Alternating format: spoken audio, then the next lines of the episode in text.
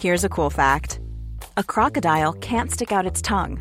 Another cool fact you can get short term health insurance for a month or just under a year in some states. United Healthcare short term insurance plans are designed for people who are between jobs, coming off their parents' plan, or turning a side hustle into a full time gig. Underwritten by Golden Rule Insurance Company, they offer flexible, budget friendly coverage with access to a nationwide network of doctors and hospitals. Get more cool facts about United Healthcare short term plans at uh1.com.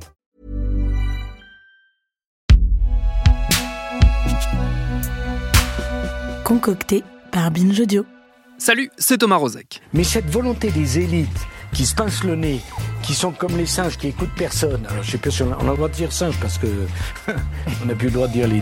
On dit quoi les dix petits soldats maintenant C'est ça? Oui. ça- Mais c'est. Elle progresse la société. Vous, vous- oui, le livre. vous, vous parlez Agatha Christie, Oui, d'accord. oui. oui, on a plus le droit là maintenant. On a peut-être le droit de dire singe sans insulter personne.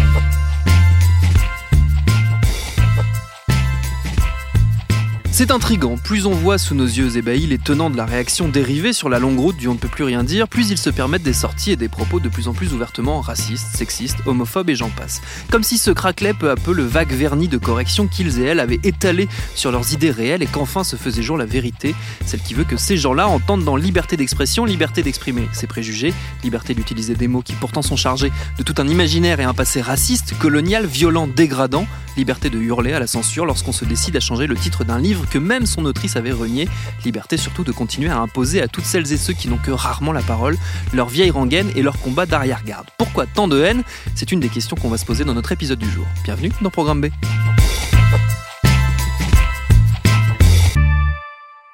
Et je ne suis pas seul aux commandes de cet épisode un peu spécial puisqu'il s'agit d'un crossover, d'une rencontre avec mes camarades de Kif Taras, autre podcast évidemment de Binge Audio que vous connaissez bien sûr, Grassley, Rocailledello. Elles sont ici avec moi, salut à toutes les deux. Salut, Thomas. C'est en cœur en plus, magnifique. C'est comme ça, Kif Taras. C'est comme ça, Kif Taras, Tout en cœur. Euh, pour commencer, j'aurais bien aimé qu'on remonte le fil de la polémique avant la polémique, parce qu'en fait, la sortie de Sarkozy, dont on a tant parlé, elle démarre en réalité avec la décision de l'arrière-petit-fils d'Agatha Christie de renommer et de remanier la traduction d'un de ses romans, qui désormais s'appelle en français Ils étaient d'histoire. Rocaillette avait notamment euh, écrit un, long papier sur Slate qui revenait sur toute cette histoire. Je ne sais pas si on peut euh, expliquer un peu quel est le contexte et, pourquoi c'était important que ça intervienne enfin. Alors, ce qu'il faut savoir, c'est que le titre euh, a été publié sous la plume d'Agatha Christie en 1938 sous ce nom-là euh, en, langue anglaise, mais que dès sa parution euh, sur le marché américain en 1940, Agatha Christie a accepté que le titre soit renommé en l'expurgeant en fait de ce terme raciste. Du coup, de son vivant, Agatha Christie a accepté ça dans différentes versions internationales, à savoir en italien, en allemand. Le titre est paru sans que jamais ce mot n'apparaisse. Et même en, fait, René Clair, qui est un réalisateur français qui travaille pour les studios hollywoodiens, a fait une adaptation de ce film assez tôt en fait et euh, l'a adapté, euh, l'a adapté sous le titre de Dix petits Indiens. Et même, ce qui est intéressant, c'est que du coup, la France était un des très très rares pays au monde qui résistait en nommant euh, ce roman Dix petits nègres. Mais en réalité, même au théâtre en France, il y a une pièce qui est sortie en 2003 euh, qui s'appelait Devinez qui et c'est une pièce qui a eu énormément de succès, qui a été nommée au Molière. Donc à l'époque, il n'y avait absolument pas eu de polémique sur le fait que le nom allait, allait, allait changer. Donc c'est étonnant de voir que malgré l'acceptation d'Agatha Christie, malgré le fait que différentes productions euh, faites par des Français aient adopté un autre nom, eh bien aujourd'hui en France, on a vu des gens s'accrocher euh, comme, euh, comme si leur vie en dépendait à ce, à ce terme. D'autant que ça vient directement, c'est pas une décision d'un éditeur qui tomberait, ça vient directement de la famille des ayants droit d'Agatha Christie qui porte et assume, affirme complètement que c'est une vraie décision et que c'était important de le faire et que la France est effectivement le, dernier pays, un des derniers pays à, se maintenir euh, là-dessus. Et c'est- est-ce que c'est parce qu'on a aussi euh, une forme d'impensé autour de ce mot euh, en français? Toi, tu remontes un peu l'histoire de ce mot qu'on connaît en fait assez mal, même si on l'a tous déjà entendu. Alors oui, c'est un mot qui est né pour désigner des populations minoritaires, minorées. C'est-à-dire que le, ce terme-là, c'est un terme qui est d'essence esclavagiste et coloniale. Et dans la langue française, depuis très très longtemps, ça a toujours été un mot qui visait à inférioriser les populations noires et en fait à associer leur statut à celui de l'esclavage. Et donc à un statut inférieur par rapport aux populations blanches. Donc c'est pas comme dans d'autres langues latines où c'est c'est synonyme de noir. En français, ce terme-là est vraiment un terme offensant et raciste. Et effectivement, on a entendu euh, beaucoup de gens invoquer des poètes comme Aimé Césaire, Léopold Sédar Senghor et Léon Gontran Damas, qui sont les créateurs du courant littéraire de la négritude, même si des femmes les ont précédés, je pense aux sœurs Nardal notamment. Mais eux, en fait, ils ont procédé à ce qu'on appelle le retournement du stigmate en adoptant un terme injurieux pour l'expurger en fait de son caractère raciste et en faire quelque chose qui est un objet de fierté. Mais ça, c'est un processus que seules les minorités sont autorisées à faire. Et l'impression que m'a donné toute cette, tout ce débat où des gens vraiment avaient des mots euh, en disant que c'était scandaleux que ce terme soit changé, alors même que euh, l'homme qui en a pris la décision est l'héritier d'Agatha Christie, son arrière-petit-fils, ça montre pour moi une forme de conservatisme.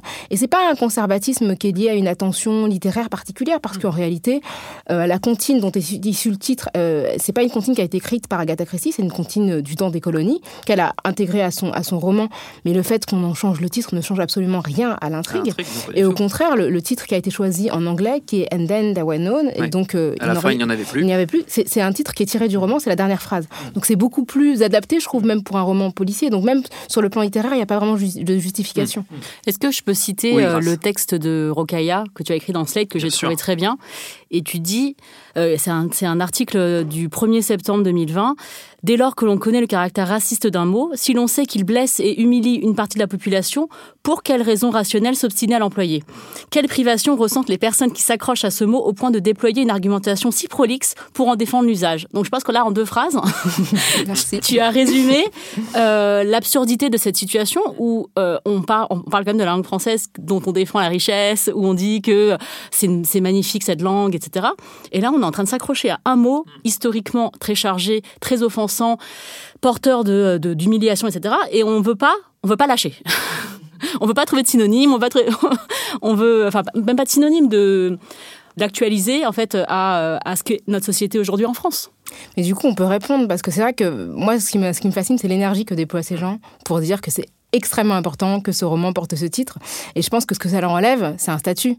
C'est-à-dire qu'en vérité, il y a des gens qui n'existent que dans la domination. Et pour eux, le fait, d'une certaine manière, de, garder des codes qui appartiennent à un monde euh, ancien et de les rendre complètement intangibles, c'est une manière pour eux de se situer dans un ordonnancement qui est négatif pour certaines personnes, mais donc pour lesquelles ils n'ont pas beaucoup de considération. Et je, trouve que c'est intéressant de ne pas entendre, comme tu, enfin voilà, comme tu, comme tu l'as répété dans, mes textes, le fait que ce soit hyper blessant. Moi, je comprends pas pourquoi c'est aussi important pour eux d'offenser des gens au nom de euh, la langue française surtout, tu, dans la phrase que citait Grace, on, en arrive à moi, ce qui est une de mes interrogations euh, personnelles, c'est euh, quelle privation ils y trouvent? C'est-à-dire de, quoi ça les prive? Et ça, moi, j'ai toujours pas trouvé la, pas toujours trouvé la, réponse. Alors effectivement, c'est peut-être une histoire de domination, comme tu disais, mais je sais pas s'il y en a d'autres, des, réponses, des raisons à tout ça. Bah, ça veut dire que, en fait, je pense que ça les oblige à se penser, euh, à se situer sur le plan racial. C'est-à-dire qu'à partir du moment où on leur dit, quand tu dis tel terme, tu te situes comme personne blanche et tu offenses des gens qui ne sont pas blancs, ils sont obligés de se positionner et de se rendre compte que leur statut ne leur autorise pas tout et de tenir compte des autres. Je pense que quand on appartient euh, à un groupe qui est extrêmement privilégié et qu'on n'a jamais vraiment eu à, tenir compte des autres pour avancer dans la vie, c'est très dur en fait, passé un certain âge, de reconnaître que on ne peut pas faire certaines choses sans qu'il y ait une réponse et une conséquence sociale. Je pense que voilà, la privation dont on parle, c'est la privation, comme tu dis, d'un privilège, celui d'être dans une liberté absolue de pouvoir, soi-disant, tout dire. Parce que, comme tu dis, on, vit dans une société, donc tout est relatif. C'est avec la liberté de tout un chacun relative par rapport à. Enfin, c'est la loi qui dit ça. Hein, c'est pas. on n'est pas. La déclaration des donc euh, c'est tout est relatif. Il faut il faut prendre en compte l'autre, les autres. Euh, euh, et, et, moi, je, je suis pas noire, donc du coup, je moi je comprends pas du tout je ne comprends pas du tout. Moi, le, moi, on me dit, euh, les personnes m'expliquent, écoute, euh, ça c'est chargé d'histoire. Nous, pour nous, c'est important de euh, faire évoluer la langue française pour qu'elle puisse inclure nos combats et notre identité. Je ne vois pas où est le problème de. Moi, j'ai aucun droit inaliénable de dire ce mot.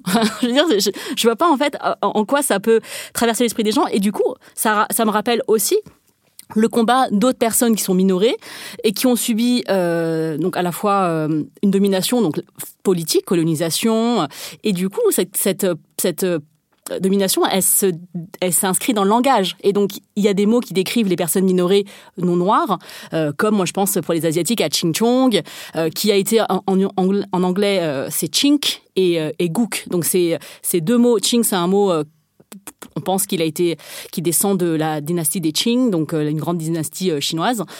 Euh, et Guk, il paraît que ça ça vient de, de, la guerre de Corée, euh, où euh, en coréen on dit miguk pour euh, les, enfin, les États-Unis, ça se dit miguk, et donc en fait ce serait le mot que les soldats ont retenu, que les autres disaient d'eux. Tu vois, c'est quelque chose comme ça. C'est en plus un, mélange en plus de deux pays ouais, ouais, qui n'ont rien à voir. Quoi.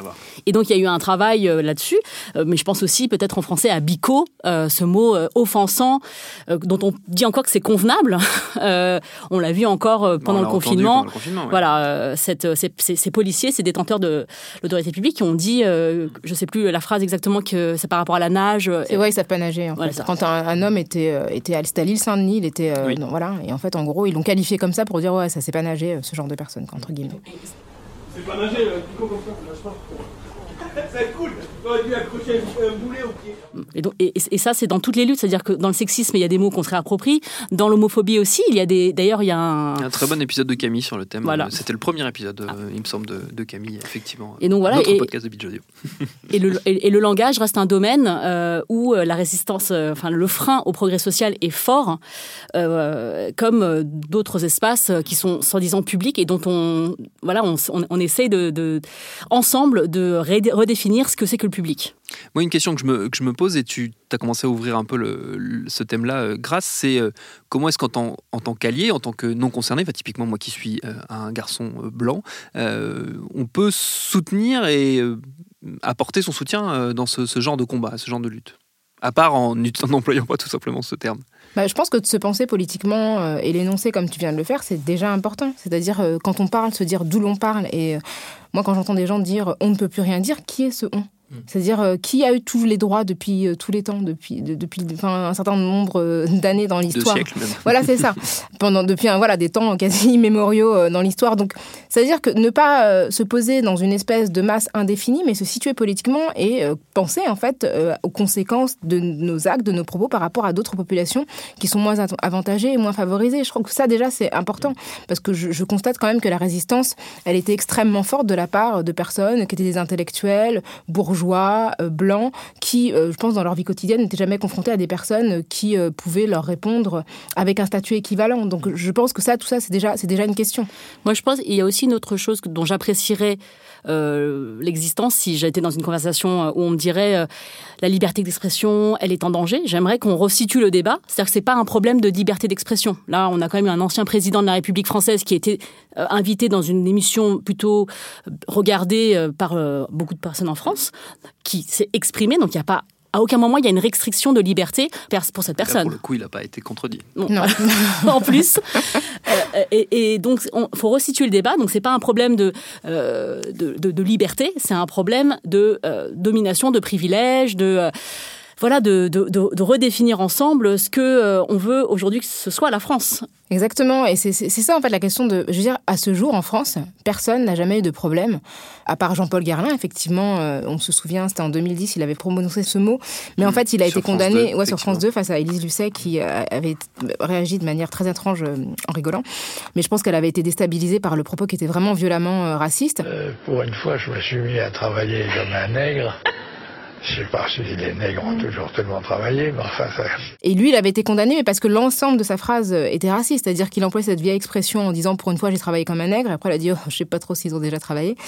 Et euh, ça, quand on connaît, quand on connaît l'histoire de France, on a envie de se dire, enfin, bah, t'es pas au courant en fait de ces quatre siècles le où ils ont travaillé gratuitement. Si certainement, il était au courant. C'est ça. Bah, D'autant plus qu'il me semble qu'il avait été condamné pour avoir fait travailler des sans-papiers à Mayotte bah, pour fabriquer ses parfums. Donc, il est très au courant de la situation catastrophique des personnes noires euh, dans le dans le monde, enfin, du, du travail. Du coup, il avait été condamné parce que l'ensemble de sa phrase était raciste. Mais on a déjà un précédent où euh, effectivement une personne a été condamnée. Euh, Garlin s'est séparé de lui à l'époque. Mais globalement, les propos racistes ne sont pas très coûteux socialement en France. Il est très rare que des gens euh, soient mis au banc de la société euh, pour. Euh, on pense par exemple à, à, cet homme Emmanuel de Chypre qui avait tenu des propos racistes pendant le confinement, alors que des, des personnes chinoises commémoraient en fait leur mort euh, en public et il avait dit en off ils enterrent des Pokémon. Et ben ce monsieur a une nouvelle émission. Voilà, à la rentrée, il a une émission qu'il n'avait pas avant. On les récompense en ouais, fait. c'est ça. on les promeut. Voilà, et on a voilà un, un, un délinquant multirécidiviste qui est sur CNews euh, voilà, de manière régulière. Donc les conséquences sont très très faibles.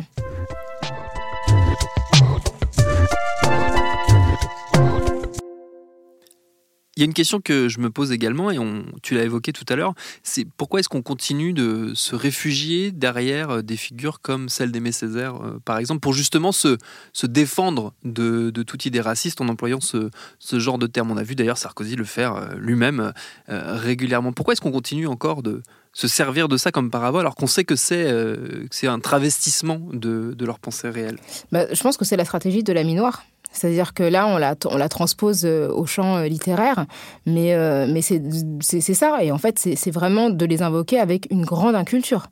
Parce que euh, la question de la négritude, c'est vraiment euh, d'utiliser ce terme-là, qui est reconnu comme raciste, pour en faire quelque chose de noble et de, de, nature, en fait, à ce que les gens qui insultent les personnes noires euh, voient leur pouvoir de nuisance complètement éradiqué par cette réappropriation. Et c'est ce que fait, par exemple, le mouvement queer, en adoptant un mot qui, initialement, était un mot homophobe, qui était un mot extrêmement violent.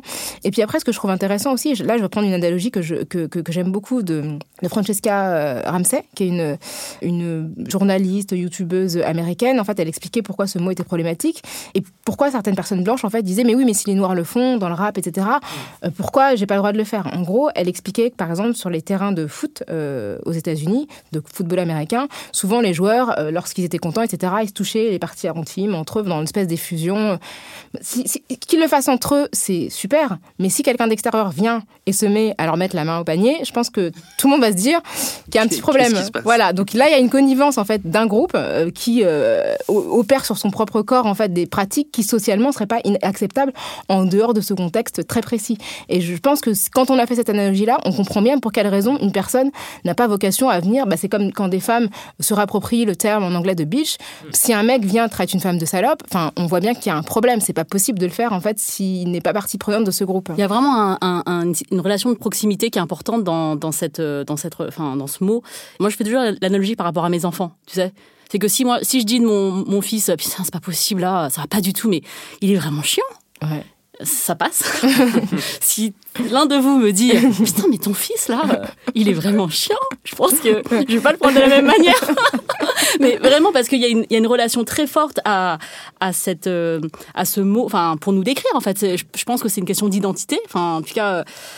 Euh, et que la proximité, et c'est même pas être concerné, enfin, je sais pas si c'est concerné, mais moi, je vois un lien de proximité. Et, et en plus, je pense qu'ils jouent, les gens qui disent oui, mais il y a ce mouvement qui s'est réapproprié, donc moi je peux le dire. Je pense qu'il y a aussi une question de, dans certains groupes, euh, la question n'est peut-être pas euh, complètement euh, déterminée, c'est-à-dire de manière euh, consensuelle. Alors, je pense que pour le N-word, pour le mot N, vous êtes plus ou moins euh, là-dessus, mais j'ai déjà entendu des, Noirs dire que eux-mêmes le disaient pas parce que c'était quelque chose et que d'autres disaient, bah moi ça me dérange pas, si je l'entends ça me dérange pas. Donc en fait, c'est peut-être quelque chose qui n'est pas très clair pour les gens. Euh, moi, je le sais par rapport à des mots pour les asiatiques. Donc, il n'y a pas de consensus qui existe. C'est-à-dire que moi, j'aime pas, par exemple, le mot bridé. Je vous en avais déjà parlé euh, dans d'autres podcasts de, de Kif Taras. Je trouve que le mot bridé est péjoratif. Donc, quand on me dit t'as des yeux bridés, j'aime pas. Par contre, je connais plein de gens asiatiques qui disent le mot bridé. Je sais qu'on n'a pas eu de conversation en fait euh, collective hein, sur ce mot et qu'il n'est pas déconstruit, qu'il n'est pas, euh, c'est pas socialement non acceptable de le dire si tu veux quoi. Et donc c'est en cours, c'est en cours. Je voudrais dire, euh, j'aimerais dire c'est en cours et qu'on on est en train de de, se l'expliquer, de se dire mais est-ce que oui ou non? Euh, et donc du coup dans l'intervalle, je je ne sais pas quelle quelle est la réaction que je peux accepter des autres. Ce qui est fou, c'est que, et on en, on en discutait en préparant, euh, en préparant cette émission ensemble, notamment avec toi, c'était, c'est le nombre de, de mots qui participent euh, de cette violence symbolique, parfois de manière euh, totalement, euh, quasiment invisible, c'est-à-dire quand on ne le sait pas, on ne s'en rend même pas compte, c'est-à-dire qu'il y en a, il y en a énormément en fait dans la Mm, langue française. Il y a vraiment un, la domination se ressent dans le langage, que le langage est un reflète notre société, reflète nos rapports.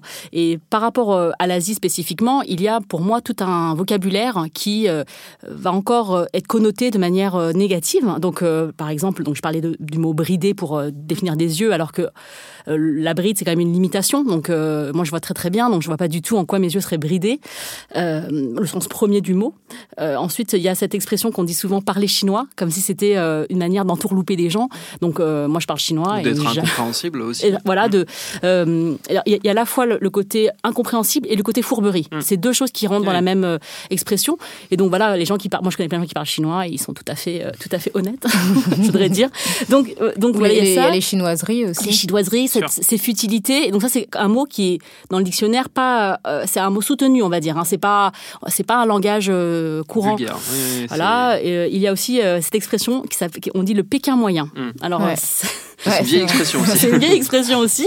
Et donc je crois que ça, ça a changé d'orthographe. C'est qu'avant c'était Pékin, P E K-I-N, donc vraiment euh, la transcription, l'ancienne transcription de, de Beijing, euh, la capitale euh, de, de la Chine, et euh, Pékin maintenant c'est P-E-Q-U-I-N. Donc ça a un peu changé entre temps, mais ça veut dire euh, le, le mec lambda comme s'il y avait une foule de gens et que et c'est assez négatif aussi de dire un Pékin moyen. C'est euh, voilà. Ouais, c'est le côté indifférencié encore euh, qu'on a de, enfin l'imagerie de, de- des asiatiques qui sont une masse indifférente. Hmm. Quoi. Et j'ai appris, donc Rokaya m'a appris euh, dans son documentaire Où sont les Noirs, l'étymologie du mot dénigré. Oui, ça c'est ça c'est incroyable. Je sais pas si tu peux nous. Oui, nous en fait, un peu, ça, vient euh, du, du- du latin, tout simplement, niger, qui veut dire euh, noir.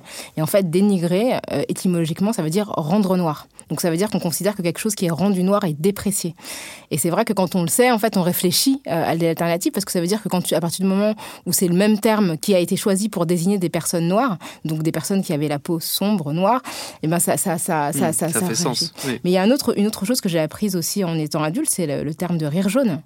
Rire jaune, ça vient en fait de, bah, des- les gens qu'on considère comme jaunes, c'est les gens asiatiques, et un rire jaune, bah, c'est un rire qui n'est pas franc. Et encore une fois, on est toujours sur le même registre Sur de la, stéréotype voilà, de, de la- des de- chinoiseries, de la euh, duplicité, etc., ça, oui. etc. Et du coup, c'est vrai que moi, c'est une expression que je n'emploie plus oui, du moi aussi tout, je dis euh, pas ça, ouais, Ouais, c'est vrai. Parce que je trouve que voilà, c'est- quand on sait, en fait, effectivement, on a des alternatives. Et je pense que je me sens pas opprimée parce que. Non. tu n'es pas libre, Rokaya, de dire ce que tu veux. hein. Mais si, en fait, elle dit, elle dit exactement la même chose, mais en utilisant des mots qui lui paraissent plus. Euh, plus justes, en fait. Mm. Euh, et qui permettent de ne pas, de pas blesser les gens. Et d'ailleurs, c'est un hommage euh, du coup à cette fameuse richesse de la langue française dont ces gens nous se, se vantent en permanence. Bah oui, la preuve, on a plein d'alternatives, c'est la preuve que la langue est, est très riche. Euh, moi, il y a une autre chose sur laquelle j'aurais voulu qu'on discute un peu, c'est euh, la ligne de défense qu'on a vu apparaître euh, une fois la sortie de Sarkozy euh, faite. J'ai trouvé ça assez instructif de voir pas mal de ses soutiens dire mais non, il est pas raciste. Alors on retrouve la théorie de la minoire, hein, parce qu'on nous l'a ressorti aussi, mais c'est aussi non, c'est le Sarkozy qu'on connaît, il dérape un peu, mais au fond, il est pas raciste. Il y a ce refus de voir que, en fait, si c'est raciste. En fait, moi, ce qui me pose problème, c'est qu'on on, on pose toujours sur ces personnes un jugement moral. Moi, je n'ai que faire de savoir si Sarkozy est raciste ou non, s'il est sympa ou méchant.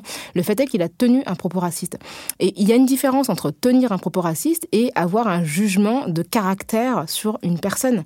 Et à partir du moment où on sépare le jugement moral de la personne, de la qualification en fait, toute simple de son propos, eh ben on est dans un autre registre parce qu'effectivement, euh, dans ces cas-là, il y a toujours euh, des personnes minorées qui vont dire mais c'est mon ami, il est pas raciste, il m'a donné un ministère de la justice. voilà, donc euh, vous voyez bien que c'est quelqu'un de bien. Donc ça, ça- ça- en fait, ça ne marche pas. Et c'est pas parce que quelqu'un tient un propos raciste à un moment donné qu'il est raciste à chaque instant de sa vie. C'est-à-dire qu'une personne peut tenir un propos raciste et à côté de ça, avoir euh, un- une relation, être même marié à une personne qui n'est pas blanche, avoir des enfants qui ne sont pas blancs, etc.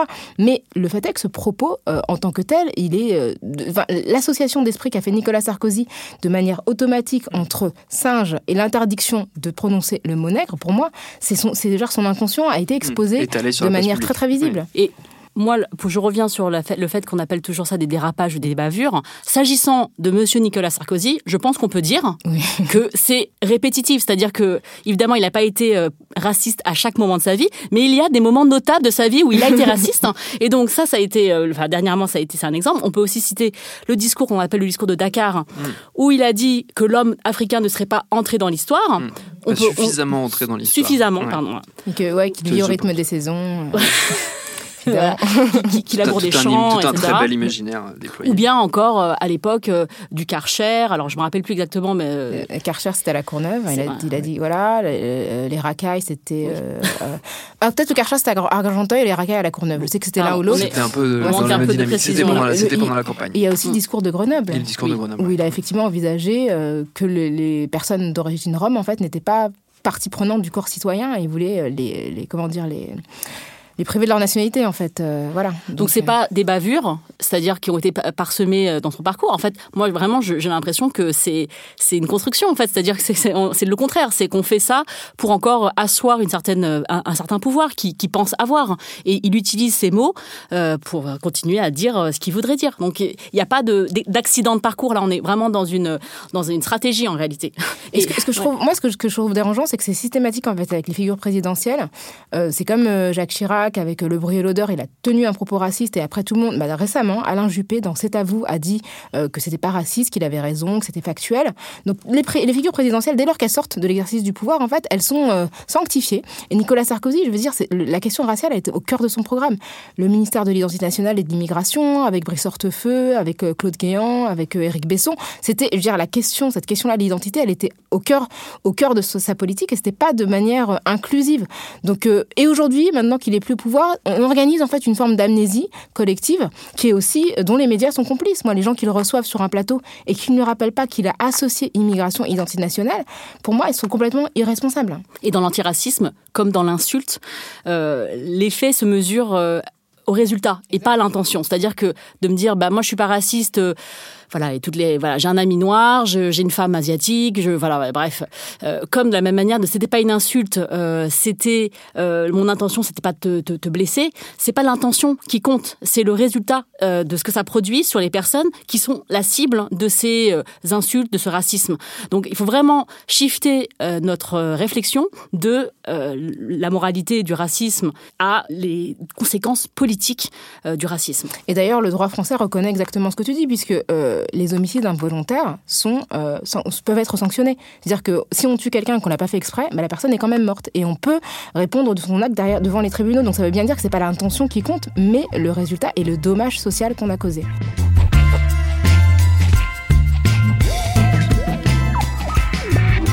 Merci à mes camarades Grassly et Rocaille Diallo pour cet épisode de Programme B en crossover avec Kif Taras, deux podcasts auxquels vous pouvez et devez vous abonner sur votre appli ou votre plateforme préférée. Cet épisode était réalisé par Mathieu Thévenon, préparé par Lauren Bess.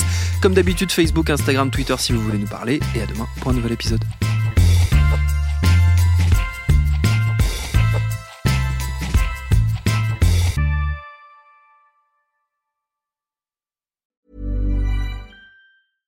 Ever catch yourself eating the same flavorless dinner three days in a row? Dreaming of something better? Well, HelloFresh is your guilt-free dream come true, baby. It's me, Kiki Palmer. Let's wake up those taste buds with hot, juicy pecan-crusted chicken or garlic butter shrimp scampi. Mm. Hello Fresh. Stop dreaming of all the delicious possibilities and dig in at HelloFresh.com. Let's get this dinner party started.